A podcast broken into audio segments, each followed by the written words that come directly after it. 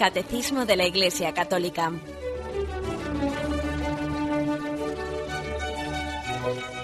Un programa dirigido por Monseñor José Ignacio Munilla, Obispo de San Sebastián.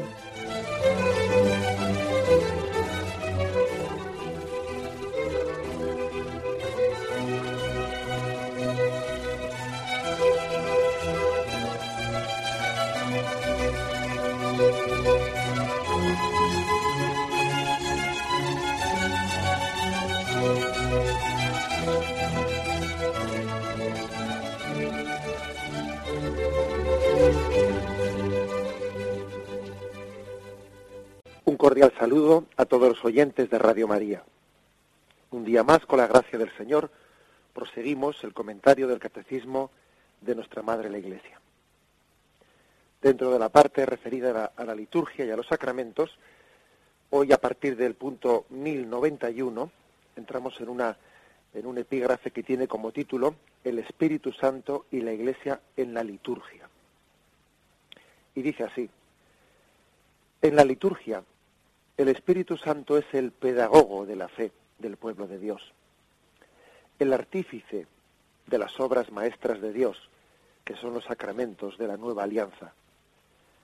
El deseo y la obra del Espíritu en el corazón de la Iglesia es que vivamos de la vida de Cristo resucitado. Cuando encuentra en nosotros la respuesta de fe que Él ha suscitado, entonces se realiza una verdadera cooperación por ella la liturgia viene a ser la obra común del Espíritu Santo y de la Iglesia. Bien, es por lo tanto una, esto a, modo de introducción ¿eh? de cuál es el quehacer, cuál es el puesto que ocupa el Espíritu Santo pues en, la liturgia.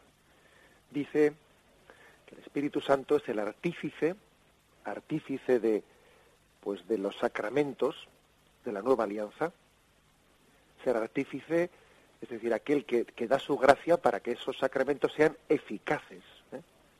Los sacramentos no serían eficaces si, partiesen únicamente ¿eh? de, la Iglesia. La Iglesia, cuando los celebra, los eh, puede mm, distribuir la gracia de Cristo porque tiene la eficacia, la eficacia de la fuerza del Espíritu Santo. el, el artífice de los, de los sacramentos de la nueva alianza es el Espíritu Santo, el que los hace efectivos con el poder del Espíritu Santo, la Iglesia consagra el pan en el cuerpo de Cristo, perdona los pecados, etcétera, etcétera. ¿Mm? Pero dice este punto que el Espíritu Santo es artífice y también dice que es pedagogo. Y esto es un poco en lo que más nos vamos a, a centrar en estos, en estos puntos posteriores. Es también pedagogo. Es decir, no únicamente hace, no únicamente da la fuerza, no únicamente hace efectivo, sino que también se prodiga, se prodiga en explicarnos, en hacerlo comprensible para nosotros, en tener paciencia con nosotros para, para acompañarnos en ese avance progresivo que todos necesitamos hacia, hacia la comprensión de, de los sacramentos, hacia la vivencia plena de la liturgia. Esto es importante. ¿eh? La liturgia no solamente es un lugar en el que Dios nos da su gracia, sino que además también tiene la paciencia de ir poco a poco explicándonos las cosas, esperando a que maduremos para darnos más. O sea, no solo da, sino que también es artífice. ¿eh? Mejor dicho, no solo es artífice, sino que también es pedagogo. Esto es muy importante. Todos hemos conocido, por ejemplo, en la, en la enseñanza, lo que son a veces personas, personas muy sabias, muy sabias, profesores que, eran muy sabios, pero eran malos pedagogos. ¿eh? Algunos eran muy sabios, pero no tenían paciencia para enseñar. No tenían paciencia. Otros, sin embargo, pues son personas que igual tienen mucha paciencia para estar con los niños, para compartir con ellos, pero no tienen la debida sabiduría. Sencillamente se, dedican a, compartir el tiempo con los niños. El Espíritu Santo hace las dos cosas. Él tiene la plena sabiduría, Él es el artífice de la salvación, pero también es el gran pedagogo, el que sabe, sabe conducirnos con paciencia hacia la plenitud. Hay puesto de una pedagogía en la liturgia. Es, el, es también una de las manifestaciones del Dios misericordioso que se adapta eh, a nuestro crecimiento en la fe. La liturgia es también una pedagogía de Dios. El Espíritu Santo está ahí también prodigándose misericordia hacia nosotros. Dice este punto, que, es un poco como expositorio, expositivo de, mm, de los puntos fundamentales, que la finalidad de la liturgia, eh, el deseo que tiene el Espíritu Santo, ¿no? pues al ser artífice y al ser pedagogo con nosotros, el deseo que tiene es que vivamos de la vida de Cristo resucitado. El deseo del Espíritu Santo es que podamos decir, como dijo San Pablo, ya no soy yo, es Cristo quien vive en mí. La liturgia, los sacramentos tienen esa finalidad, ¿eh? la finalidad de que vivamos de la vida de Cristo resucitado que Cristo resucitado viva en nosotros, que seamos unos nuevos Cristos, transformados a imagen del Salvador. Eh, esto no quiere decir, también es una cosa que matiza este punto introductorio, esto no quiere decir, bueno, pues que la liturgia haga de nosotros eh, pues unos elementos pasivos, no, la liturgia también es activa. Es obra de Dios, es gracia de Dios y al mismo tiempo requiere pues una cooperación, una cooperación activa, una respuesta de fe, que también suscita el Espíritu Santo.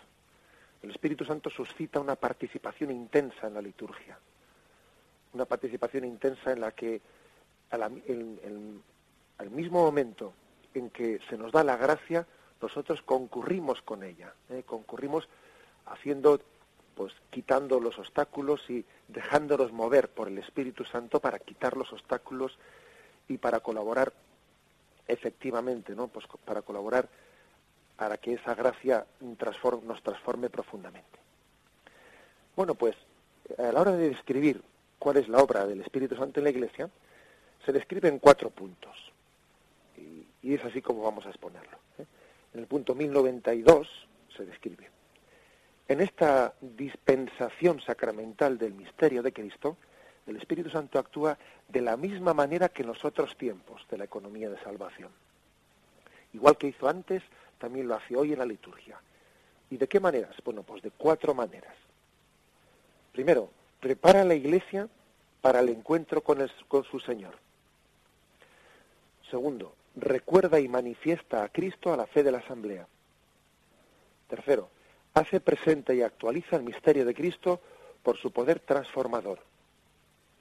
Cuarto, finalmente, el espíritu de comunión une la Iglesia a la vida y a la misión de Cristo.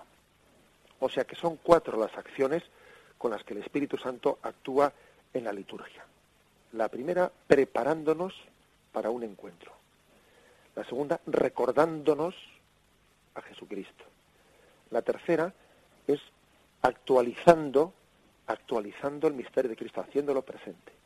Y cuarto, uniéndonos a Él el catecismo ha querido distinguir en estos cuatro puntos pues la acción del Espíritu Santo y lo vamos a exponer así, ¿eh? dedicando a cada uno de ellos pues, pues un día en la exposición del, catecismo. Bien, hacemos breve, una breve pausa y vamos a comenzar con el primero de estos cuatro puntos. Amen.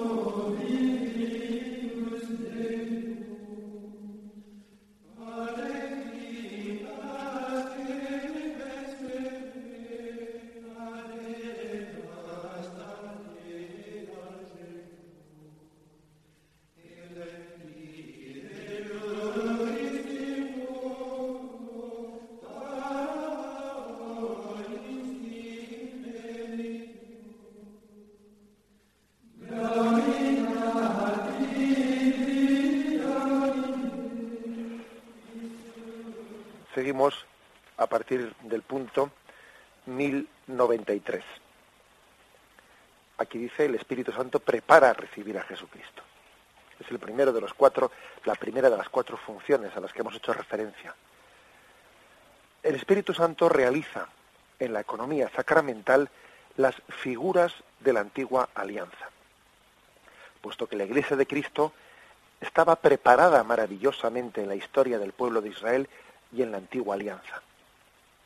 La liturgia de la Iglesia conserva como una parte integrante e irreemplazable, haciendo los suyos algunos elementos del culto de la antigua alianza, principalmente la lectura del Antiguo Testamento, la oración de los salmos y sobre todo la memoria de los acontecimientos salvíficos y de las realidades significativas que encontraron su cumplimiento en el misterio de Cristo. La promesa y la alianza, el éxodo y la Pascua, el reino y el templo, el exilio y el retorno. El Espíritu Santo, por lo tanto, en, la, en nuestra liturgia, eh, mejor dicho, a través de, de todo el, el caminar del Antiguo Testamento, estaba preparando, preparando la actual liturgia, estaba preparando el actual encuentro con, sacramental con Jesucristo. La Iglesia lee, relee el Antiguo Testamento, lo vuelve a leer, viendo en él toda una preparación pedagógica. Toda una preparación pedagógica. Por eso es costumbre en nuestras celebraciones litúrgicas hacer siempre una primera lectura, eh, la primera lectura del domingo es del Antiguo Testamento y está en consonancia con el tema que va a ser proclamado en el Evangelio. Uno si se fija con detenimiento ve que el tema elegido en la primera lectura del Antiguo Testamento es una evocación de lo que está por llegar en ese mismo Evangelio que el domingo se va a leer. Hay una consonancia, hay una preparación. ¿eh? La Iglesia de esa manera va descubriendo las huellas en las que el Espíritu Santo ha hecho un recorrido ¿no? del Antiguo Testamento hasta el Nuevo Testamento. Una preparación maravillosa, igual que, igual que el pueblo de Israel fue una preparación para, la, para este nuevo pueblo de Israel que es la Iglesia. Igual que aquellas doce tribus de Israel estaban preparando y prefigurando los doce apóstoles. Igual que que aquella peregrinación ¿eh? pues por el por el desierto estaba prefigurando también la peregrinación de esta vida hacia la hacia la Jerusalén celestial bueno pues todo la iglesia ve ¿eh? ve por lo tanto en el Antiguo Testamento toda una preparación de lo que estaba por llegar especialmente dice que nosotros que la liturgia se centra eh, a través antiguo la lectura del Antiguo Testamento a través de los salmos la iglesia hace suya los salmos también pero sobre todo nos centramos en torno a los acontecimientos salvíficos ¿eh? del Antiguo Testamento que los vemos, los vemos como ligados eh, a los acontecimientos salvíficos de Jesucristo. Y el mismo Señor está claro que quiso hacerlo así. O sea, el mismo Señor pues quiso instituir la Eucaristía en el día en el que los, los judíos celebraban la Pascua, en el día en que los judíos se le comían aquel cordero, el cordero pascual, el cordero el que les recordaba que aquella sangre había sido eh, la, sangre del cordero con la cual habían untado el dintel de la puerta, la jamba de la puerta y habían y había sido sangre de liberación para ellos cuando salían de Egipto. Eh, bueno, pues eh, no, no, es casualidad que Jesús quisiese establecer la alianza de la nueva sangre en el mismo día en que el pueblo judío celebraba pues la liberación de Israel de Egipto y aquel día en el que se juntaba el pueblo de Israel para comer el cordero pascual. Jesús es el nuevo cordero cuya sangre quita el pecado del mundo. O sea, eh, hay una clara intención de Jesús de, de celebrar, o sea, de celebrar los acontecimientos salvíficos del Nuevo Testamento en consonancia con el Antiguo Testamento, para dar a entender que es el cumplimiento del Antiguo. ¿eh?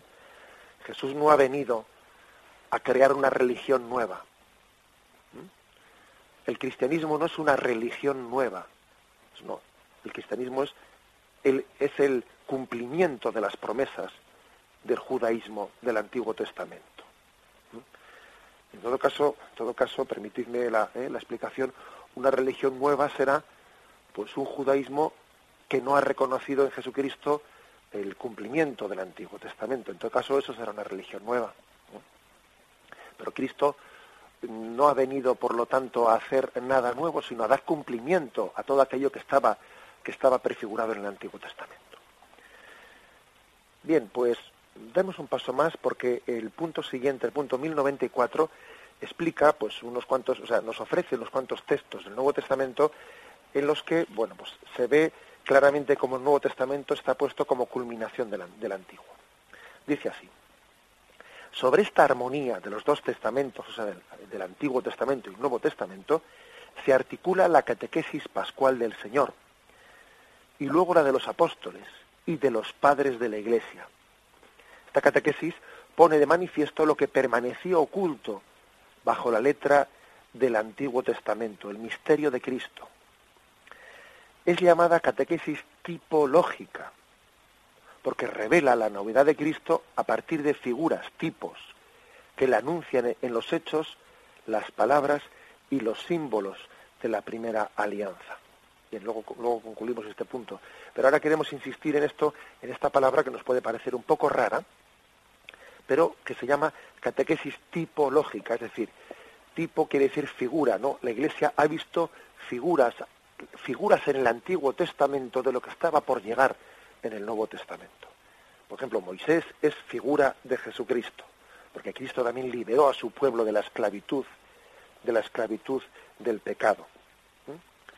Esto se llama catequesis tipológica, que ya está en el mismo Nuevo Testamento, como vamos a verlo ahora, pero además que los padres de los primeros siglos de la Iglesia lo hicieron mucho. ¿eh? Ellos, eh, con la santa inspiración del Espíritu Santo, pues con mucha frecuencia hacían eso. ¿Mm? Vamos a ver unos, cuantas, unos cuantos ejemplos concretos de, de cómo ven en, en, momentos salvíficos del Antiguo Testamento, están viendo un, una metáfora de lo que está por llegar en Cristo. Es como una figura de lo que está por llegar en Jesucristo. Eh, el catecismo nos ofrece el texto de los discípulos de Maús, que está en Lucas 24, Lucas 24, aquel encuentro que tuvo Jesús resucitado con aquellos dos discípulos que iban entristecidos caminos de Maús porque pensaban que todo había terminado con la muerte de Jesucristo, bueno, nos ofrece este, este texto como una de las, eh, uno de los ejemplos más, más gráficos de la catequesis, de la pedagogía, ¿no? De la pedagogía que une el Antiguo Testamento y el Nuevo. Acuérdanos de aquel, de aquel pasaje, de cómo Jesús, después de escuchar y tener paciencia para escuchar, bueno, pues todos eh, la decepción que aquellos dos discípulos llevaban dentro y les dice, oh insensatos y tardos de corazón para creer todo lo que dijeron los profetas, ¿no era necesario que el Cristo padeciera eso y entrara así en su gloria? ¿No era necesario? Es decir, ¿no estaba escrito ya eso? Y empezando por Moisés y continuando por los profetas, les explicó lo que había sobre él en las escrituras. Bien, eh, por lo tanto Jesús les da a entender, pero ¿por qué os habéis decepcionado?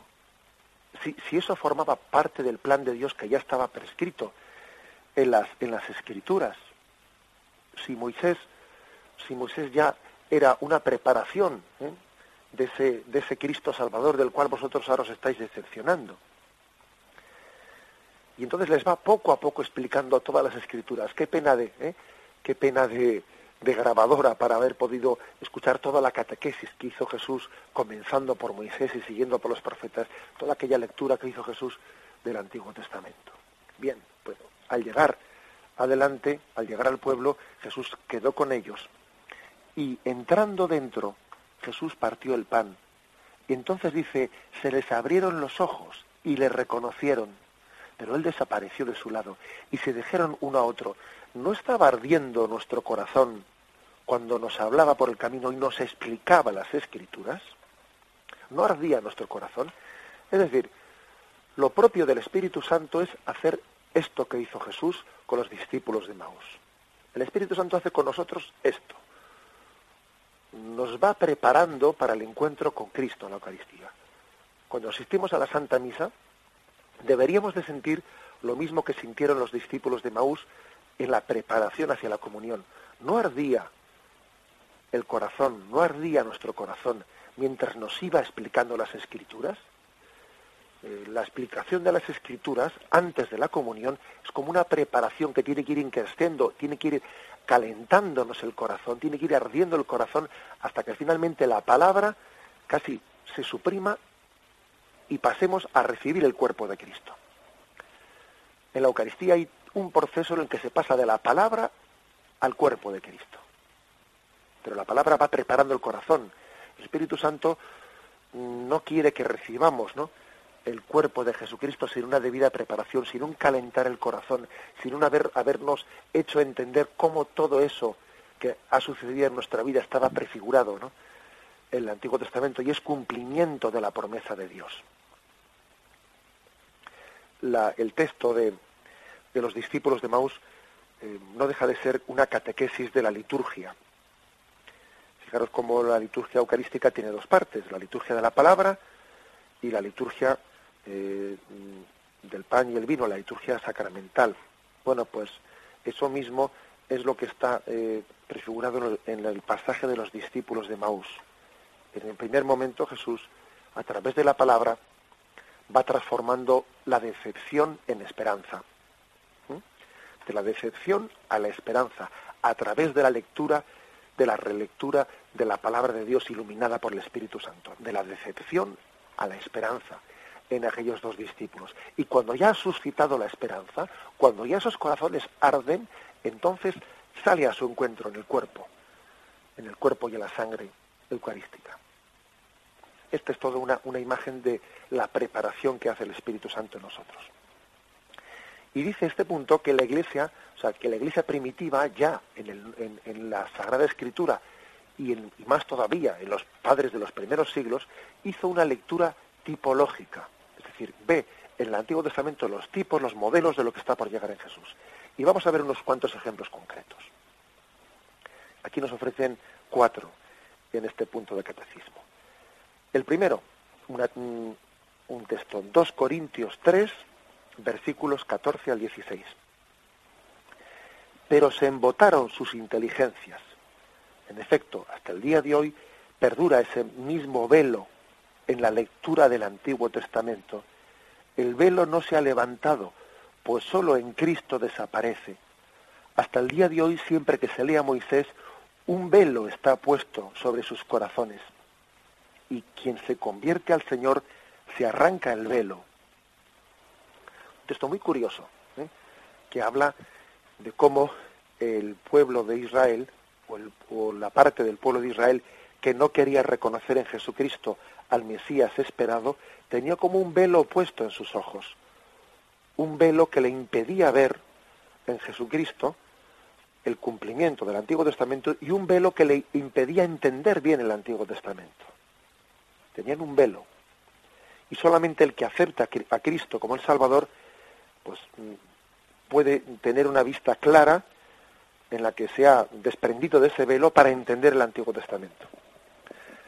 Dicho de otra forma, el judío que no aceptaba en Jesucristo al Salvador, no solo es que no entendiese quién era Jesucristo, es que tampoco entendía el Antiguo Testamento, lo hacía incomprensible, hacía incomprensible, ¿no? entender en profundidad el Antiguo Testamento. O sea, porque no es solamente que se quede sin el nuevo, es que también se queda sin el antiguo. Se queda sin el antiguo porque es un, es un antiguo testamento incompleto. O sea, es como un jeroglífico sin solución. Un jeroglífico al que le falta la palabra clave para, para, ser interpretado y para ser comprendido. Por eso dice ese texto, que es, como he dicho, 2 Corintios 3, 14, 16, que ese velo, ese velo que, que impide entender el Antiguo Testamento, su profundidad, solamente es descubierto, solamente es roto en Cristo. Él descubre ese velo. El segundo texto. Primera Pedro, capítulo 3, versículo 21. En otro tiempo incrédulos, cuando les esperaba la paciencia de Dios en los días en que Noé construía el arca, en la que unos pocos, es decir, ocho personas, fueron salvados a través del agua. A esta corresponde ahora el bautismo que os salva y que no consiste en quitar la suciedad del cuerpo, sino en pedir a Dios una buena conciencia por medio de la resurrección de Jesucristo. Es decir, el arca de Noé, aquel episodio eh, salvífico del arca de Noé, era un, un tipo, era una, una analogía de lo que estaba por llegar, del bautismo. El arca de Noé es una imagen del bautismo. La auténtica barca que nos salva de las aguas es la Iglesia a través del sacramento del bautismo. Un bautismo dice aquí que no consiste en quitar la suciedad del cuerpo, sino en insertarnos en la resurrección de Jesucristo. Por lo tanto, el arca de Noé, imagen del bautismo. Un paso más, el siguiente texto. Primera Corintios 10, versículo del 1 al 6. Vamos a ver aquí otra tipología del Antiguo Testamento. No quiero que ignoréis, hermanos, que nuestros padres estuvieron todos bajo la nube y todos atravesaron el mar. Y todos fueron bautizados en Moisés por el agua y el mar. Y todos comieron el mismo alimento espiritual. Y todos bebieron la misma bebida espiritual, pues bebían de la roca espiritual que les seguía. Y la roca era Cristo. Pero la mayoría de ellos no fueron del agrado de Dios, pues sus cuerpos quedaron tendidos en el desierto estas cosas sucedieron en figura, repito, estas cosas sucedieron en figura para nosotros, para que no codiciemos lo malo como ellos lo codiciaron.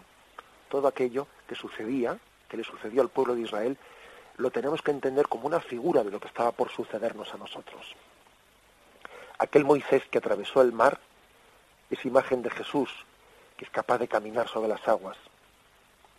Aquel Moisés que golpeó a la roca y de la cual brotó agua, es también la imagen del mismo Cristo que se deja golpear en su pecho y de cuyo costado brota el agua de la vida.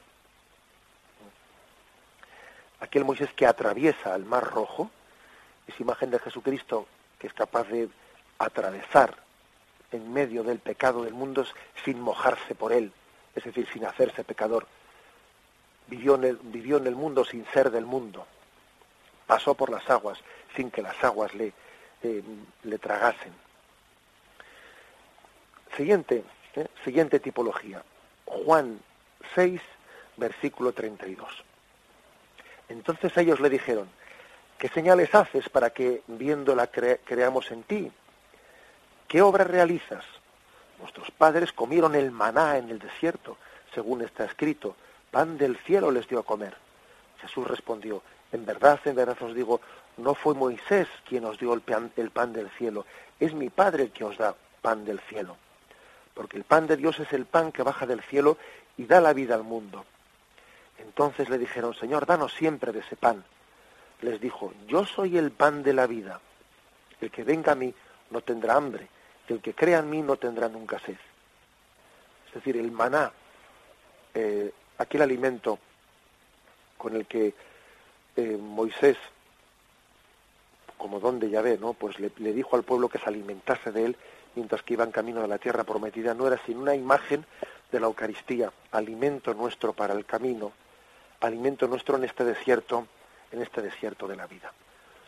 Es decir, si no se entiende a Jesucristo, si no nos dejamos conducir por esa pedagogía del Espíritu Santo, no solo desconocemos a Jesucristo, es que también desconocemos el Antiguo Testamento.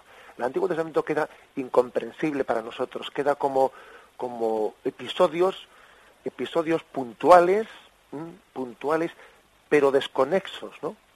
Episodios desconexos sin, sin llegar a entender qué pretendía Dios, ¿no? A través de todos ellos, o sea, en qué se finalizaban, en qué se concluían, ¿no? ¿Cuál es la plenitud de su sentido? Esto es lo que el Espíritu Santo hace en la liturgia, ¿eh? va conduciendo eh, toda la Sagrada Escritura en la celebración sacramental de Jesucristo. Bien, hacemos un momento de reflexión y continuamos.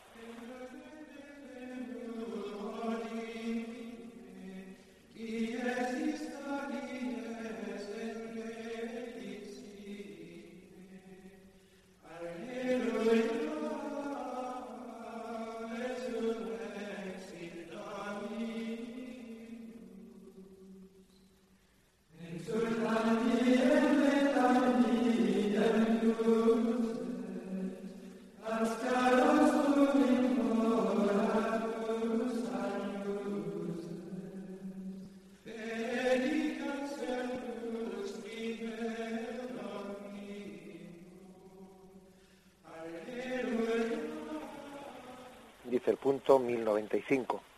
Por eso la Iglesia, especialmente durante los tiempos de Adviento, Cuaresma y sobre todo en la noche de Pascua, relee y revive todos estos acontecimientos de la historia de la salvación en el hoy de su liturgia. por eso exige también que la catequesis ayude a los fieles a abrirse a esa inteligencia espiritual de la economía de la salvación, tal como la liturgia de la Iglesia la manifiesta y nos la hace vivir. En la noche de Pascua, especialmente pues en esa vigilia pascual, ¿no? que es una, yo diría la madre de todas las liturgias, ¿eh? la Iglesia hace una relectura del Antiguo Testamento, una relectura del Antiguo Testamento viendo en ello toda una tipología de la resurrección de Jesucristo. Comienza, ¿eh? recordáis las lecturas principales de, la vigilia pascual, a veces no las hacemos todas, a veces los sacerdotes resumimos porque la misma liturgia ofrece la posibilidad de poder resumirla, pues quizás para que no sea, para que no sea excesivamente larga, ¿no? Pero si se lee, si se celebra en su, en su integridad, pues que es una maravilla de liturgia, en primer lugar se lee eh, el, libro o el relato de la creación, porque la creación del mundo de la nada no era sino una preparación, una preparación de la resurrección de Cristo a una vida nueva. De poco serviría que hubiésemos sido creados de la nada si luego volviésemos a la nada. La creación de la nada era una preparación de la obra salvífica de destinarnos a la vida eterna. Eso, por lo tanto, se abra, de esa manera se introduce la liturgia. En segundo lugar, se habla del sacrificio de Abraham. El sacrificio de Abraham, nuestro padre en la fe, cuando lleva a su hijo Isaac, aquello no era sino una preparación del sacrificio pascual de Jesucristo. Era la preparación del Padre que entrega a su Hijo por la salvación del mundo. En tercer lugar, se lee esa noche santa, la noche de la vigilia pascual, se lee el relato del paso del Mar Rojo. Los israelitas entraron en medio del mar a pie enjuto. Bien, aquello no era sino una figura de lo que iba a ser el entrar en la Jerusalén celestial, habiendo atravesado el mar rojo, imagen del pecado del mundo que no es capaz de acabar y de tragar y de ahogar al pueblo, al pueblo de la salvación. Y así poco a poco no se va prolongando la lectura del Antiguo Testamento. El siguiente, la siguiente lectura es la de Isaías. Con misericordia eterna eh, el Señor nos quiere. La siguiente también del profeta Isaías, cuando habla de la nueva alianza, la alianza que Él selló con nosotros, imagen de la alianza que iba a hacer en Jesucristo, etcétera, etcétera. Toda una, una preparación, una lectura del Antiguo Testamento, la que hace la noche de la vigilia pascual, en preparación, eh, en, metáfora de lo que está por llegar en Jesucristo. El catecismo dice también en el punto siguiente que es, es interesante conocer también hoy en día, acercarse a conocer pues cuál es la liturgia, cómo el pueblo judío hoy en día también celebra la liturgia. ¿eh? Ya os he dicho más de una ocasión que este es un catecismo que está escrito en una, en una clave ecuménica muy, muy evidente, tanto hacia la iglesia, hacia las iglesias orientales ortodoxas, como hacia el pueblo judío. Bueno, cuando hablamos, cuando hablamos de relación con el judaísmo, no es correcto hablar tanto de, de ecumenismo, sino de diálogo interreligioso. ¿eh? Ecumenismo se le llama pues, a la relación entre las iglesias cristianas y diálogo interreligioso pues, al que tenemos con el judaísmo, con el islam. Este catecismo tiene una, tiene evidente, ¿no? pues, una evidente sensibilidad en el diálogo ecuménico hacia, los, hacia todos los cristianos, pero especialmente hacia los ortodoxos, y una gran sensibilidad hacia el diálogo interreligioso con los judíos. Entonces, por ello, en el punto 1096, pues se nos dice como también conocer la liturgia judía tal y como hoy en día se hace, pues conocer también eh, cuáles son las, las, las fórmulas de las plegarias, plegarias de alabanza que ellos realizan en su liturgia, nos hace entender pues muchas cosas de nuestra liturgia, ¿eh? sobre todo de las plegarias eucarísticas, las plegarias eucarísticas, aunque son, claro, totalmente novedosas, ¿no? En, en el sentido de que hacen presente a Jesucristo, sin embargo han, cogido la estructura formal, ¿eh? la forma de muchas plegarias de alabanza que se hacían en el pueblo de Israel. ¿eh? eh, el mismo Jesús cuando dice tomó el pan, tomó el pan, pronunció la, oración de acción de gracias, etcétera, esa estructura en la que Jesús hizo la consagración del pan y el vino es una estructura la pronunciar la, oración de acción de gracias, etcétera, que el pueblo judío realizaba en la cena pascual. Sea que nuestra liturgia, en cuanto a su forma, en cuanto a su forma, tiene muchos aspectos, ¿no? que han sido heredados de, de la liturgia, de la liturgia judía. Bien, eso es importante para entender también, eh, pues como dice aquí, la liturgia de las horas, compuesta por muchos salmos, incluso la misma estructura del Padre Nuestro, ¿eh? se dice aquí en este, en este punto, la misma estructura del Padre Nuestro, tiene una estructura de alabanza, etcétera, y de petición, pues mm, en su forma, lógicamente Jesús, ¿eh? aquel que pronunció la oración del Padre Nuestro, él, él estaba acostumbrado a rezar según la estructura eh, con la que se rezaba en las sinagogas de aquel tiempo. ¿eh? O sea que acercarse a conocer la liturgia judía es también entender mejor nuestro cristianismo. No olvidemos de que Jesús pues formó parte de aquellas oraciones en las asambleas de las sinagogas. Ese es un punto importante. y concluye, concluye esta, eh, acordaros de que estamos, para encuadrarnos, no perdamos el punto de partida, acordaros de que estamos hoy viendo cómo el Espíritu Santo prepara, tiene una función de pedagogo para preparar ¿eh? a recibir a Jesucristo. En cuanto el Espíritu Santo como el que prepara la historia del Antiguo Testamento y nos prepara a cada uno de nosotros. Bien, pero no únicamente prepara la historia del Antiguo Testamento, no, también nos prepara a nosotros personalmente. ¿eh? Y ahora vamos a, a concluir centrándonos en esto. Leemos los últimos dos puntos y concluimos con esto. En la liturgia de la nueva alianza, toda acción litúrgica, especialmente la celebración de la Eucaristía y de los sacramentos, es un encuentro entre Cristo y la Iglesia. La asamblea litúrgica recibe su unidad de la comunión del Espíritu Santo, que reúne a los hijos en un único cuerpo de Cristo. Esta reunión desborda las afinidades humanas, raciales, culturales y sociales. La asamblea debe prepararse para entrar, encontrar a su Señor, debe ser un pueblo bien dispuesto. Esta preparación de los corazones es la obra común del Espíritu Santo y de la asamblea, en particular de sus miembros. La gracia del Espíritu Santo tiende a suscitar la fe, la conversión del corazón y la adhesión a la voluntad del Padre. Estas disposiciones preceden a la acogida de las otras gracias ofrecidas en la celebración misma y a los frutos de vida nueva que es que está llamada a producir. Es decir, aquí lo que se nos insiste es que también el Espíritu Santo quiere, quiere prepararnos, quiere prepararnos para la liturgia. ¿eh? Quiere que tengamos un corazón bien dispuesto para acoger todo lo que nos va a ser eh, donado en la, en, la, en la, Eucaristía. En la Eucaristía o en, cualquier otra acción litúrgica.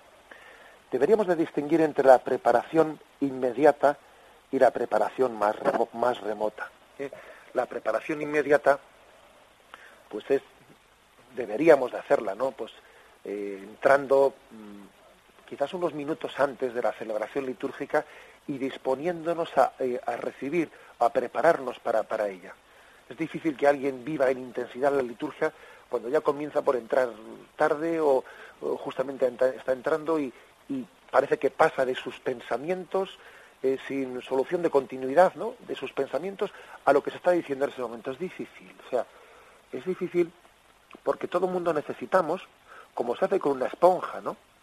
Necesitamos un poco, como decía Santa Teresa de Jesús, decía ya que la imaginación era como un perrito, un perrito que había que dejar a la puerta, a la puerta de nuestra iglesia, sin permitirle que entre dentro y nos distraiga, ¿no? O somos también como una esponja, una esponja que tiene que ser exprimida para quitarle el agua sucia, para que después se llene del agua del agua de la gracia. Es decir, también la liturgia, la celebración de la liturgia, necesita una preparación previa, eh, mínima, una preparación previa en la que uno se disponga a celebrarla bien. A los sacerdotes se nos suele pedir que en la sacristía tengamos, aunque sea dos o tres minutos de recogimiento ante el crucifijo antes de salir al altar. Es verdad que a veces pues estamos hasta último momento allí cogiendo el teléfono o hablando con una persona y con otra y, es difícil celebrar bien el sacrificio de la misa cuando uno justamente hasta dos segundos antes ¿no? de salir ha estado hablando por teléfono, ha estado haciendo lo otro. Una preparación inmediata, tanto por parte de los fieles como por parte de los sacerdotes, es importante. Llegar unos minutitos, ¿no? O sea, tres minutos antes, y tener una preparación previa en la que uno cae en cuenta de qué es lo que va a celebrar. Se dispone a ello, pide a la Virgen María, a, la Virgen María, ser un buen receptor de la palabra y de los sacramentos que vamos a recibir. Se dispone a ello. ¿eh? Eh, exprime esa esponja que tenemos en nosotros, aunque luego se distraiga, ¿eh? porque ya sabemos que no somos dueños de nuestra, no somos dueños absolutos, ya nos gustaría, ¿eh? de nuestra imaginación, pero por lo menos se dispone. Esta es la preparación inmediata, a la cual también el Espíritu Santo quiere movernos, pero también hay una preparación más remota, más remota y es que en la medida en que uno haya profundizado, ¿no? haya, haya preparado, haya, haya tenido ciertas lecturas, incluso por ejemplo, haya preparado las, las, lecturas de la misa dominical, pues luego, luego va a ir allá a la Santa Misa y su participación va a estar, va a ser mucho más activa. También aquí en Radio María hay programas que preparan la liturgia del domingo, programas que preparan la liturgia del domingo y no cabe duda que una persona que haya participado en esos programas o que tenga en su casa el, el misal previamente haya leído las lecturas, haya leído las oraciones, esa preparación, bueno, pues sin duda alguna hace que después la participación sea mucho más activa. También el Espíritu Santo suscita esa colaboración nuestra en la liturgia. Ojo, que muchas veces hablamos del sacerdote y del esfuerzo que debería realizar, pues para celebrar mejor, para intentar hacer más, eh, bueno, pues más eficaz la liturgia, para intentar hacerla más comprensible, eh, para predicar, bueno, etcétera, etcétera. Muchas veces achacamos al sacerdote pues el que la liturgia eh, sea tan lejana. Bueno, y, puede ser verdad, yo no digo que no, pero ojo, comencemos también la crítica con una autocrítica, viendo a ver cuánto me preparo yo a esa liturgia que voy a celebrar, cuánta lectura he hecho yo, pues, pues para que esta palabra de Dios me sea más me sea más familiar y no me resulte tan extraña, para que eso que se va a proclamar allí no, no me resbale como una, como una palabra que yo no he tenido tiempo de apropiarme, de, abrirme a ella. ¿eh? O sea que también cada uno debe de examinarse de si su preparación a la liturgia es suficiente, o igual es insuficiente, y luego decimos, la misa no me dice nada. Jolín, la misa no me dice nada. Pero bueno, yo ya he hecho algo para que me diga. Yo ya he hecho algo, es decir, he intentado, además en la medida en que en que el lenguaje de este mundo es más ajeno y más distante a la palabra de Dios, el esfuerzo debería de ser mayor. Porque quizás en otro contexto histórico, pues la cultura era mucho más cercana al lenguaje litúrgico y al lenguaje bíblico, pero precisamente ahora, ¿no? En la medida en que, bueno, pues nuestro, nuestro lenguaje, nuestra cultura no tiene nada que ver con, con el lenguaje de la palabra de Dios, el esfuerzo debería de ser mayor para que luego no nos suene a chino, ¿eh? Que no nos suene a chino pues cuando asistimos a una, a una liturgia. En definitiva, la acción del Espíritu Santo, la acción del Espíritu Santo nos está preparando para el encuentro con Cristo. Preparó todo el Antiguo Testamento como un encuentro con Cristo. Preparó a Israel ¿eh? para celebrar la Pascua nueva en Jesucristo. Nos prepara a nosotros, a cada uno de nosotros personalmente, haciendo que en esa, que en esa asamblea se viva una unidad, una comunión en el Espíritu Santo. De esa preparación se llega a una común unión en Cristo. Una asamblea en la que poco importan eh, las razas, las culturas, las clases sociales, poco importan, ¿no? Al final es el Espíritu Santo el que crea la comunión en aquellos que se han dejado preparar y suscitar. Bien, dejamos aquí la explicación eh, del catecismo me despido con la bendición de Dios Todopoderoso. Padre, Hijo y Espíritu Santo, descienda sobre vosotros. Alabado sea Jesucristo.